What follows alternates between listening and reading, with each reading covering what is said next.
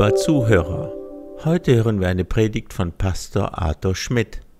Arthur gründet die Predigt heute auf sieben hebräische Wörter, mit denen wir unsere Dankbarkeit nicht nur zur Erntedank zum Ausdruck bringen sollen. Es sind die Wörter Sozu, Toda, Barak, Halal, Yadar und Tehila. Und wir finden all diese Begriffe alleine im Psalm 100, Vers 4. Die Predigt wurde am 1. Oktober 2017 in der Treffpunkt Freikirche Düren gehalten. Wir wünschen euch Gottes Segen beim Zuhören und Nachsinnen.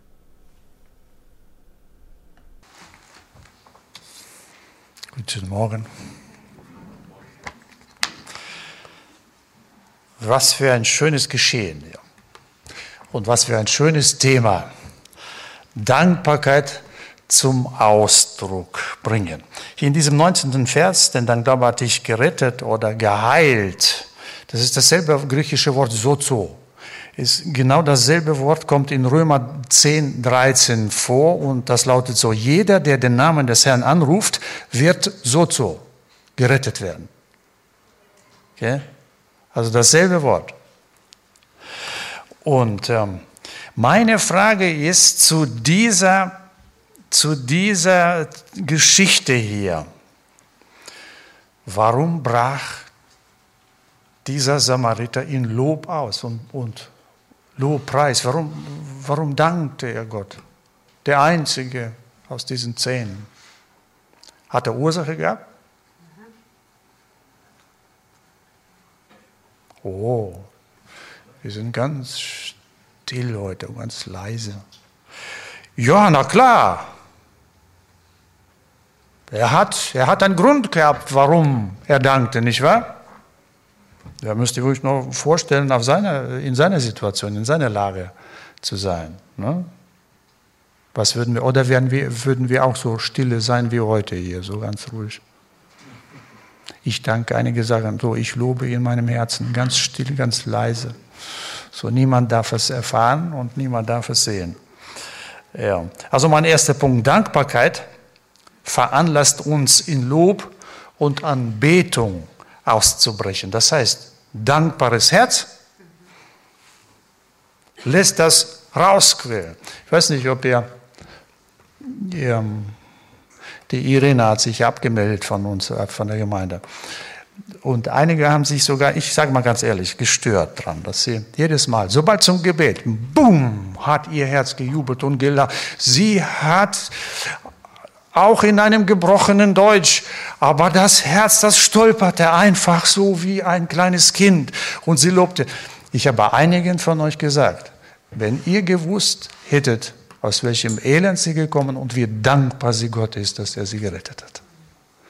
Würde kein einziger sie verurteilen. Verstehen wir?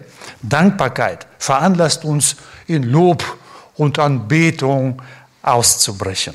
Einer aber von ihnen, er kehrte zurück, er sah, als er sah, dass er geheilt wurde, er pries Gott mit lauter Stimme, warf sich auf sein Angesicht zu Füßen Jesus, dankte, ähm, okay, Ganz öffentlich. Geniert sich nicht. Die Freude, die da im Herzen war, war größer als die Umstände, als die Gesellschaft. Versteht ihr? So, meine Frage ist, ich gehe immer noch in diese Richtung. War es angebracht, so Gott zu loben? Ich höre nicht, ich bin irgendwie. Ja, war es angebracht, so zu loben? Ja, wir Deutschen, wir fangen auch schon ein bisschen lauter. Ja. Aber wir lernen, wir haben schon gelernt, ne? so ein bisschen erstmal. Und dann schon, ja, das dritte Mal wird, hoffe ich, wird es noch lauter sagen. So. Gut, zweite Frage noch, oder die dritte Frage. War es von der Schrift her angebracht, dass er Gott so lobt?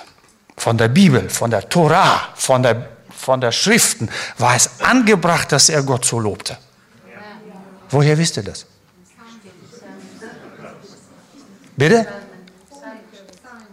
Chronike, Psalmen, die Schrift, die Tora spricht darüber. Habt ihr das gewusst? Wisst ihr, es gibt sehr viele Begriffe zu diesem Loben, zum Preisen, zur Anbetung in der hebräischen Sprache. Weit über elf. Ich werde heute nur sieben, sieben zusammenfassen. Ganz kurz zusammenfassen. Und ich werde einigen den Wind aus der Segel nehmen, die immer wieder sagen, es ist nicht biblisch. Hört gut zu. Ein erster Begriff, der ganz oft in der Bibel vorkommt, ist Toda.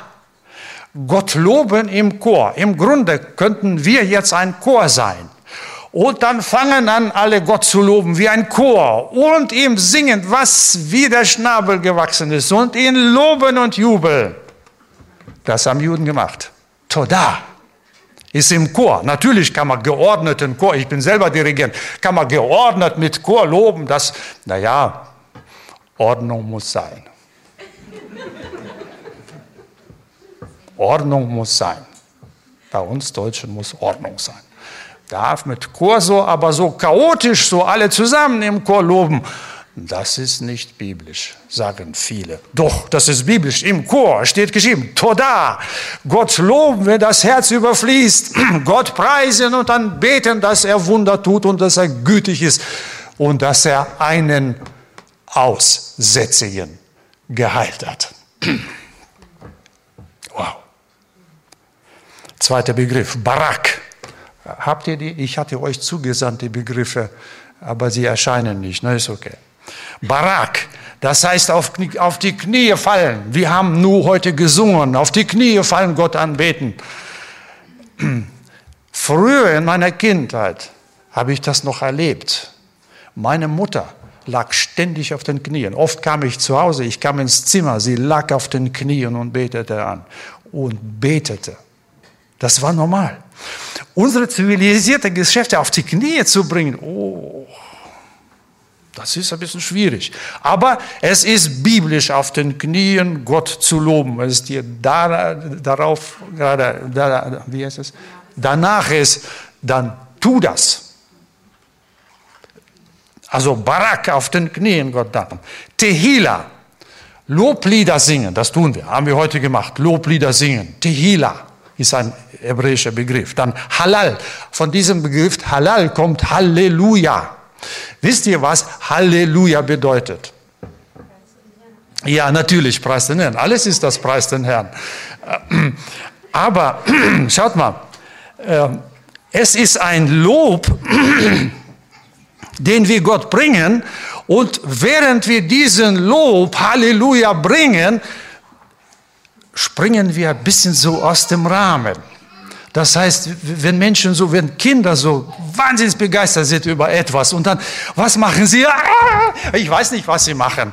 Äh, ich stelle mir vor, wie David, als er vor der Stiftshütte und er tanzte und, und seine Frau guckte und sagte, hast du sie noch alle? Du, du, du, du blamierst dich vor deinen Sklaven. Ja, Halleluja ist das. Du, du bist bereit, dich vor den anderen zu blamieren, weil dein Herz so übersprudelt von Dankbarkeit und von Lob. Hallel, von da kommen wir. Und äh, einige stören sich sogar, wenn, wenn hier Leute rufen Halleluja. Eigentlich ist das biblisch. Wenn ihr hier reinkommt in die Gegenwart Gottes, müsstet ihr eigentlich alle brüllen Halleluja. Und man müsste anschauen, sagen, was ist das für ein Ehrenhaus hier? Aber das ist biblisch. Hallel, Halleluja. Dann der nächste Begriff, ja da. Lob bringen mit ausgestreckten Armen. Für immer stoppe ich diesen Streit in, in, in christlichen Kreisen. Warum heben Sie hier die Arme hoch? Weil die Bibel es so sagt. Ja da, Lob bringen Gott mit ausgestreckten Armen ist schriftgemäß, ist biblisch. Ich weiß nicht, ob das jetzt biblisch ist. Kann ich nicht so genau.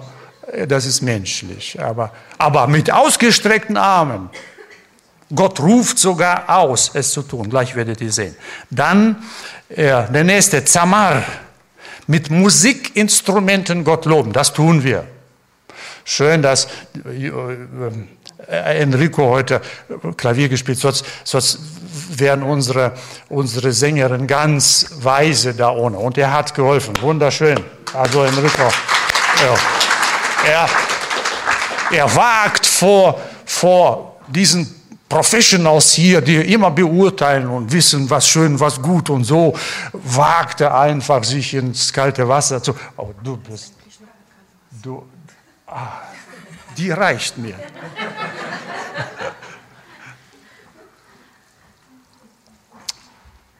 Es ist nicht einfach, vor 160 Mann Klavier zu spielen. Also, ich habe es bis heute nicht geschafft, es zu machen, ne? obwohl ich Musiklehrer bin. Tja, das ist so. ja, okay, mit Musikinstrument Gott Dann Schabach, Gott loben, mit lauter Stimme, so wie Jubelschrei. Das ist noch ein bisschen anders. Bei Halleluja macht man sich zum Deppen ein bisschen. Und hier kann man nur einfach so äh, Gott loben einfach mit lauter Stimme. Jauchzen wird das oft übersetzt im Alten Testament in der deutschen Sprache und so weiter. Ne? Also wir stellen fest, ich bin jetzt durch sieben Begriffe durch, ganz schnell. Und wir stellen fest, alle im Chor Gott laut loben ist schriftgemäß. Okay? Ab jetzt wird sich keiner mehr hier stoßen, wenn ihr reinkommt und äh, alle plötzlich Gott loben, sagen, Gott, du bist gut, du bist einfach gut und weil du gut bist, erhebe ich meine Stimme. Ich mache den Mund auf und ich sage es laut und blamiere mich vielleicht auch vor anderen Menschen, die gucken auf mich und sagen, was ist das für ein Typ? Ist er, hat er, ist er wo ausgerissen oder was? Aber er ist froh und glücklich weil er Gott kennengelernt hat. Auf den Knien Gott loben, wenn es euch danach ist, geht auf die Knie. Schiebt die Stühle vor euch, geht auf die Knie. Wenn da wenig Platz ist, ist hier noch Platz, geht auf die Knie und lobt Gott, das ist schriftgemäß. Okay? Oh, Loblieder singen, tun wir sowieso. Ich motiviere auch die anderen, die noch schweigen. Ihr dürft das auch. Das macht Freude, das, ist, das macht Spaß. Ihr werdet merken, je mehr ihr Gott lobt, desto fröhlicher werdet ihr werden. Es wird etwas mit eurer Seele machen. Die Seele, die betrübt ist, muss Loblieder singen. Das ist schriftgemäß. Dann wird die Seele genesen. Es liegt, es ist Arznei für unsere, äh, für unsere kranke Seele. Also Loblieder singen. Halleluja rufen. Tut das, Leute. Habt, ja, so, so, einsame Stimme, das ist gut. Aber wenigstens so, ne? Fangen wir mal schon an damit. Arme heben, Leute. Ich weiß, das ist Überwindung, kostet Überwindung, Arme zu heben. Aber wenn es dir danach ist, tu das. Ich, ich möchte nicht, dass alle nur gucken, ah, alle heben. Ja, dann muss ich auch. Nein, das geht nicht darum. Du musst nicht. Müssen auch nicht alle sofort Arme heben. Aber eins würde ich gerne erleben dass der Geist Gottes so anspricht. Und im Leben habe ich das schon erfahren, dass wenn der Geist Gottes kommt, dann egal wie viele Tausende von Menschen da sind, die liegen alle auf dem Gesicht und können nicht aufstehen. So schwer ist die Gegenwart Gottes da. Sie können nicht aufstehen. Das hätte ich gerne gesehen. So, Arme heben, Musikinstrumente, alles ist da mit lauter Stimme, Jubelschrei. Bitte. Das und viel mehr sind Ausdrucksformen des Lobes und des Dankes im Alten Testament. Also sind sie biblisch. Okay, in Psalm 100, Vers 4 sind aus diesen sieben, die ich genannt habe, vier schon in, allein in einem Vers zusammengefasst. Wir lesen in Deutsch und aus unserer Sprache kommt das nicht hervor. Schaut mal, das ist dieser Vers 4. Geht ein zu seinen Toren mit Danken. Ne? Toda, mit Danken. Zu seinen Vorhöfen mit Loben. Tehila. Dankt ihm. Yada. Preist seinen Namen. Barak. Schon vier Begriffe in hebräischer Sprache. Und alle unterschiedlich. Und bei uns ist nur dankt, lobt, preist, fertig. Und für uns ist das immer dasselbe. aber nicht in der hebräischen Sprache. So liest es sich ungefähr hebräisch. Das ist eine freie Übersetzung von mir. Die Experten hier, die können mich korrigieren, aber ich habe es jetzt so frei übersetzt. Das ist, gehe zu seinen Toren ein mit einem Dankeschor. Also großer Chor her, wie wir sind, 160. Dankt ihm einfach. Ich komme schon über die Schwelle und dankt ihm. Das ist, was er aussagt hier. Ne? Mit Dankeschor. Zu seinen Vorhöfen Loblieder singend. Ne? Dankt ihm mit erhobenen Händen. Also betet ihn so an, mit erhobenen Händen. Werft euch auf die Knie auf euer Gesicht und preist seinen heiligen Namen. Ein Vers in Psalm, äh, was habe ich gesagt, 100, Vers 4. Mit anderen Worten, bringt eure Liebe Gott gegenüber zum Ausdruck. Nun, ich weiß, ich bin ja aus derselben Suppe. Einige sitzen hier und fühlen sich nicht so ganz wohl, das alles machen zu müssen. Und warum eigentlich nicht? Es gibt sicherlich Gründe dafür, ich verstehe das. Es gibt Gründe, wenn man so schaut, die Hauptursachen, denke ich, dass die meisten von uns in dysfunktionalen Familien aufgewachsen sind. Das ist jetzt nicht abwertend, das ist, wenn ich meine Familien anschaue, es gibt, es gibt nur selten oder fast keine gesunden Familien, weil wir alle irgendwie ein, eine abbekommen haben. Ähm, in, diesen, in unseren Familien gab es zu wenig und vielleicht auch gar keine verbalen oder körperlichen Geständnisse der, der Liebe, der Zuneigung. Ich habe heute noch, als ich so durchging und habe, habe so nachgedacht und habe gesagt, so, ja, ich bin der Jüngste in der Familie gewesen, meine Schwestern, so die Älteren, uh, die haben mich fast zu Tode geknuddelt. Das war, das war mir schon lästig. Aber ich hätte das so gerne einmal vom Vater erlebt. Konnte mich nicht erinnern. Kein einziges Mal. Nicht, dass er schlecht war. Nein. Das ist ja die preußische Erziehung, militärische preußische Erziehung. Ne? Nein, er war liebender Vater. Er hat gesagt, äh, aber ähm, Zärtlichkeit, die sind alle, ich weiß, wie sie erzogen worden sind. Das ist, versteht ihr? Es ist kein Vorwurf, es ist nur eine Feststellung. Deshalb fehlt uns dieses, diese innere Freiheit, hineinzukommen und sich so zu verhalten, wie Gott es sagt. Ne? ihn so zu loben.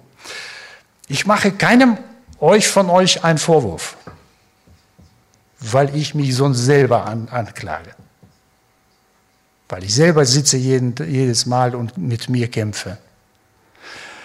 Aber ich will, ich will euch helfen und sagen, es ist biblisch, die Dankbarkeit zum Ausdruck zu bringen.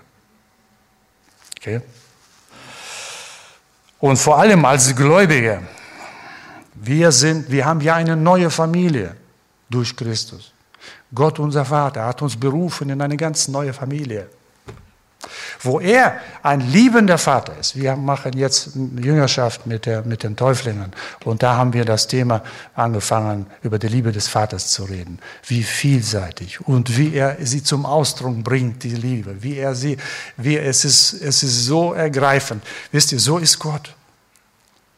Wir sind in diese Familie hineingeboren. Er hat uns hineingenommen in seine Familie. Das heißt, wir dürfen Familie neu entdecken und die Liebe des Vaters und Jesus, unser Retter und unser Bruder und unser Heiland. Ja. Ne? Versteht ihr? Wir können vollkommen neu das Leben ähm, gestalten und leben, gelöst von unseren Erfahrungen. Und ich werde euch motivieren einfach heute hier. Wagt es einfach, diesen Schritt in das kalte Wasser. Es sei denn, dass ihr nicht dankbar seid. Es sei denn, dass ihr keine Begegnung mit diesem Vater gehabt habt. Es sei denn, dass, ähm, dass dieser Aussätzige ist ja ein Bild, Aussatz in der Bibel ist immer ein Bild für Sünde. Ne? Es sei denn, dass ihr nicht wisst, was es heißt. Dass Gott euch von der Sünde, von dieser Sklaverei der Sünde gerettet hat. Wenn ihr nicht wisst, dann könnt ihr auch nicht jubeln. Aber sobald wir erfahren, dass er uns frei macht, kommt Jubel und Lob her in unseren Herzen. Also, äh, mein zweiter Punkt, also erster Dankbarkeit veranlasst uns zum Lob. Zweiter Punkt, erlebte Wunder lösen in uns Dankbarkeit aus. Wenn wir Wunder erleben, wenn wir Gott so nahe erleben, wird das Dankbarkeit in uns auslösen. Hier, Vers 15. Als er sah, dass er geheilt wurde, auf dem Weg, Aussatz ist weg, er sieht es, pries er Gott mit lauter Stimme, warf sich auf, ein, auf Angesicht zu Füße Jesus und dankte ihm. Jedes Wunder, das wir erleben von Gott, nicht nur körperliche Heilung, jedes Wunder, das wir erleben, wird uns nicht kalt lassen. Ich, ich kann mir das nicht vorstellen. Es sei denn, dass wir wirklich solche eingefrorenen Preußen sind, dass, ähm, dass uns nichts erschüttert. Na, und, aber ich kann mir das nicht vorstellen. Ich weiß, dass wir Unterschiede haben in, in uns selbst, aber ähm, erlebt ihr denn ein Wunder oder groß oder klein, werdet ihr dankbar.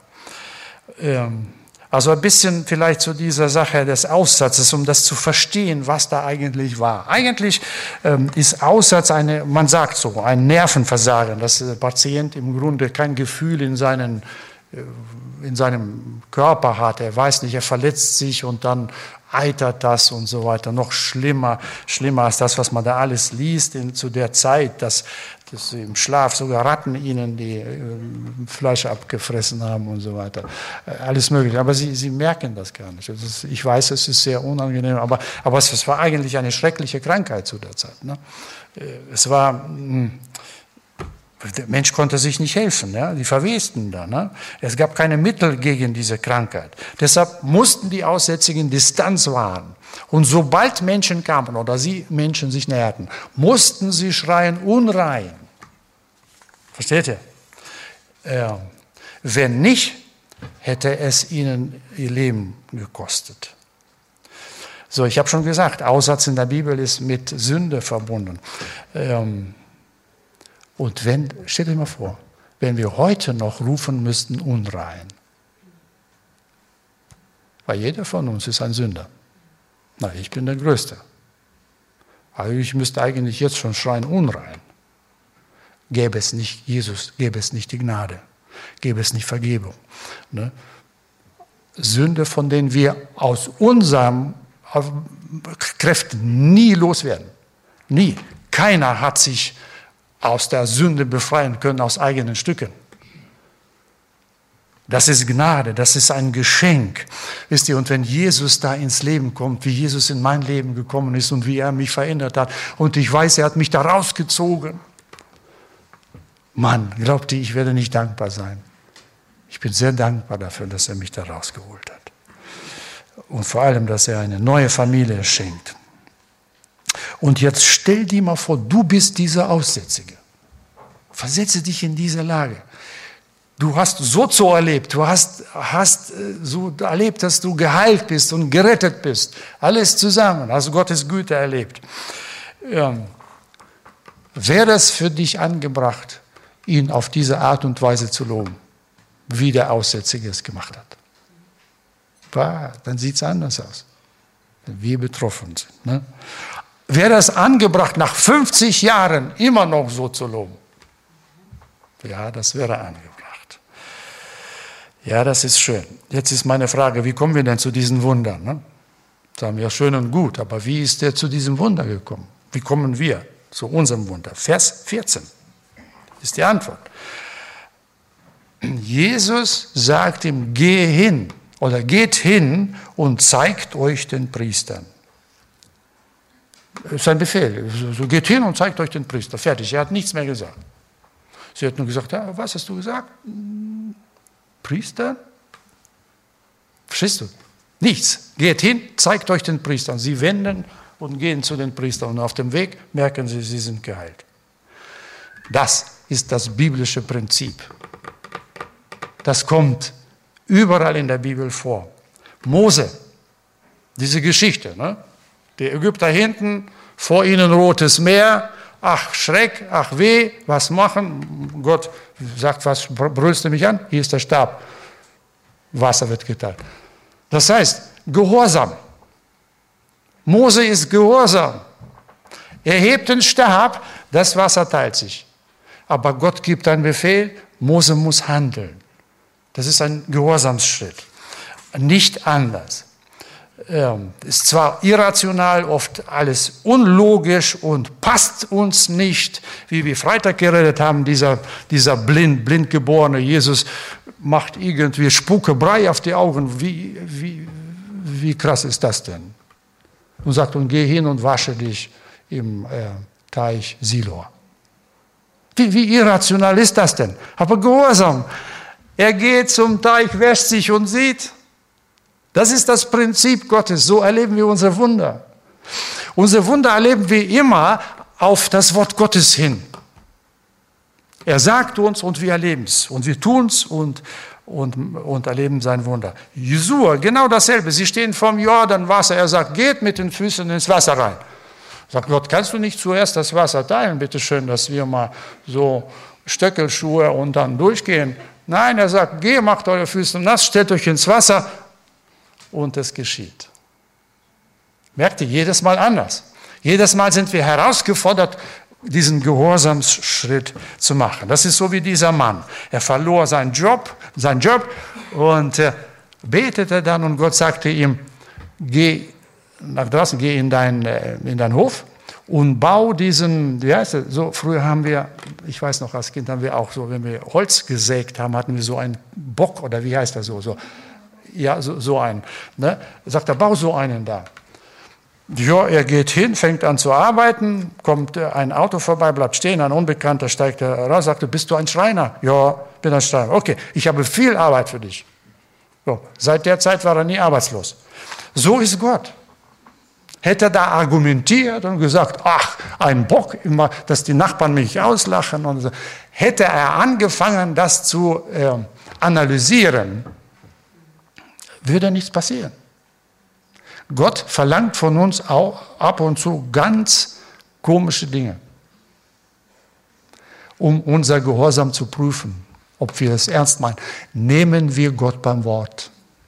Oder glauben wir klüger zu sein? Das ist das Problem. Schaut mal, dieser Kontext des Kapitels 17, den muss man anschauen, damit wir das Ganze verstehen. Sonst, ich hatte immer früher nur dieses Ereignis für, für mich so, so separat gesehen und habe nicht gemerkt, dass er in einem Kontext liegt. Und schaut mal, was für ein Kontext es ist. Ab Vers 1. Ihr könnt dann verfolgen. Ähm, er sagte, Jesus sagt, es ist ähm, unvermeidlich, dass Anstöße zur Sünde kommen werden. Ne? Und dann ist diese Geschichte mit dem Mühlstein, sagt er, wer, mit dem Mühlstein und so weiter. aber, und dann, wenn aber dein Bruder gegen dich sündigt, so weise ihn zurecht und wenn er es ihn reut, vergib es ihm. Ne? Und dann, wenn er siebenmal am Tag gegen dich sündigt, ja, so sollst du ihm auch vergeben. Oh oh. Und hier fangen die Jünger an, ne, oh Herr, uiuiui, kann das siebenmal pro Tag vergeben? Oh, hier brauchen wir mehr Glauben. Schaut mal, was sie sagen. Mehre, mehre uns den Glauben, sagen sie. Verstehen wir? Der, der Kontext. Mehre uns den Glauben. Wir müssen jetzt siebenmal am Tag jemanden vergeben, der uns mal eine Ohrfeige äh, ne, erteilt hat. Oder Dazu brauchen wir mehr Glauben. Allein können wir es nicht. Ja, allein können wir es nicht. Das stimmt. Und Jesus antwortet auf diese, auf diese äh, Reaktion der Jünger folgendermaßen. Nein, nein, sagt er, nicht, nicht Glauben, sagt er. Wenn ihr Glauben hättet wie ein Senfkorn. Er erklärt ihnen diese Situation. Wenn ihr Glauben hättet wie ein Senfkorn, so klein, winzig, so würdet ihr zu diesem Maulbeerbaum sagen, entwurzel dich, verpflanze dich ins Meer und es würde so geschehen. Sagt er, mit anderen Worten, ihr braucht nicht mehr Glauben, sondern euch fehlt Gehorsam. Das ist die Aussage in Kapitel 17. Und dann kommt diese Geschichte mit dem, mit dem äh, Aussetzer, mit den Aussätzigen. Und dieser Junge, der hat es verstanden. Irgendwie war er gehorsam. Er hat, ist gegangen und ist geheilt. So, und dann erzählt Jesus weiter diesen Kontext erklärt. Er sagte, wenn ein Knecht, sagt er, du hast einen Knecht, er pflügt auf, dem, auf der Weide da oder was immer auf dem Feld und heimkommt, wirst du ihm sagen, setz dich hier, iss? Nein. Du wirst ihm sagen, bereite das Abendbrot, schütze dich, diene mir und wenn du fertig bist, dann darfst du essen. Ne? Und dann dankt er wohl dem Knecht, dass er getan hat, was ihm befohlen war. Ich meine nicht, sagt Jesus. Ich meine nicht. Es geht immer noch um Gehorsam. Es geht immer noch um diesen Gehorsamschritt. Vers 10.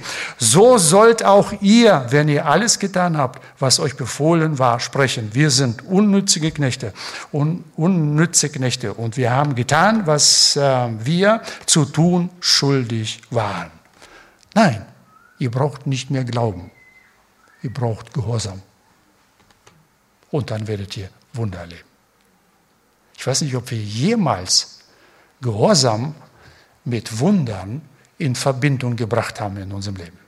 Darf ich wissen, habt jemand von euch Gehorsam mit Wunder in eurem Leben in Verbindung gebracht? Das ist dann gut. Ich sehe eine, vielleicht zwei Hände. Das ist gut. Aber, aber genau das ist der Weg. Ne? Weil darauf Jetzt folgt diese Geschichte mit diesen Aussätzigen. Hm. Die Ursache, warum die Aussätzigen geheilt worden sind, war Gehorsam. Okay? Geht hin, zeigt euch den Priestern und sie gingen und wurden geheilt.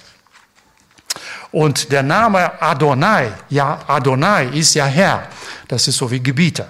Ne? Im Grunde äh, ist er unser Adonai in diesem Fall, in dieser Situation, er gebietet und wir tun es und dann passieren Wunder. Okay? Hier stellt er sich vor, nicht als, als jetzt ähm, Yahweh oder als, als äh, Elohim oder andere Namen Gottes, sondern als Adonai. Er sagt, ich erwarte, ich bin der Herr. Und wenn ich sage, dann tut ihr das und es geschehen Wunder. Was nennt ihr mich Herr, Herr und ihr tut nicht das, was ich euch gebiete? Verstehen wir? Hier ist der Schlüssel. Und dann sind wir oft auf Gott wütend, weil er nicht antwortet. Oder, ja, richtig, auf Menschen wütend. Ja, die Menschen haben unser Leben versaut. Ich weiß ja, weil ich das selber jahrelang gemacht habe. Ich wusste ganz genau, wer schuld ist, warum ich so und so bin. Ne? Aber Verantwortung zu übernehmen. Vergeben, wie er gesagt hat. Das ist ja ein Befehl Gottes. Menschen loszulassen, vergeben und äh, Verantwortung übernehmen. Ne? Und dann wüten wir über die Welt, über Gott und die Welt. Und heute wollen wir uns besinnen und Gott danken für die Wohltaten in unserem Leben. Gott ist gut in unserem Leben. Und ähm, ein Leben aus Dankbarkeit zu führen, ist eine Kunst. Das muss gelernt werden. Wir müssen lernen zu beobachten, zu beachten, wo hat Gott gewirkt, wo hat er gesorgt. Also aufmerksam durchs Leben gehen, nicht gleichgültig. Und wir entdecken links und rechts die Güte Gottes, dass er uns beschenkt. Also, wir überlegen, welche Gehorsamsschritte müssen wir tun, damit wir ein Wunder Gottes erleben. Das wird oft sehr klein sein, was wir da tun müssen. Aber das müssen wir tun. Und dann wird sich Gott bekennen. Ne? Dass wir so uns, ähm, dass in uns so eine Dankbarkeit ausgelöst wird. Ne? Und ähm, dann Dankbarkeit löst in uns Anbetung aus. Dann werden wir ganz freizügig gerne anbeten. Und aufrichtige Anbetung wird durch eine geeignete Körperhaltung ausgedrückt werden. Da sind wir am Anfang unserer Predigt. Da sind die sieben Begriffe der Anbetung. Wir werden finden, wie wir Gott anbeten und eine angemessene Haltung, ja, schriftgemäße Haltung einnehmen. Ob das auf den Knien ist, ob Loblieder, ob Halleluja-Rufe oder Arme hoch, Musikinstrumente, Lobe mit lauter Stimme, alles ist schriftgemäß. Und das wird zum Ausdruck kommen, wenn wir Gott so erleben, aber vorher unsere Gehorsamsschritte machen. So, ich schlage vor, dass wir jetzt mal so stille werden und äh, denk mal nach. Gib mal Gott eine Antwort. Vielleicht hat er, vielleicht steht da schon im Raum etwas, was du machen musst. Ich danke dir für dieses Wort. Ich danke dir für die Gemeinschaft, die wir auch weiterhin haben werden. Amen.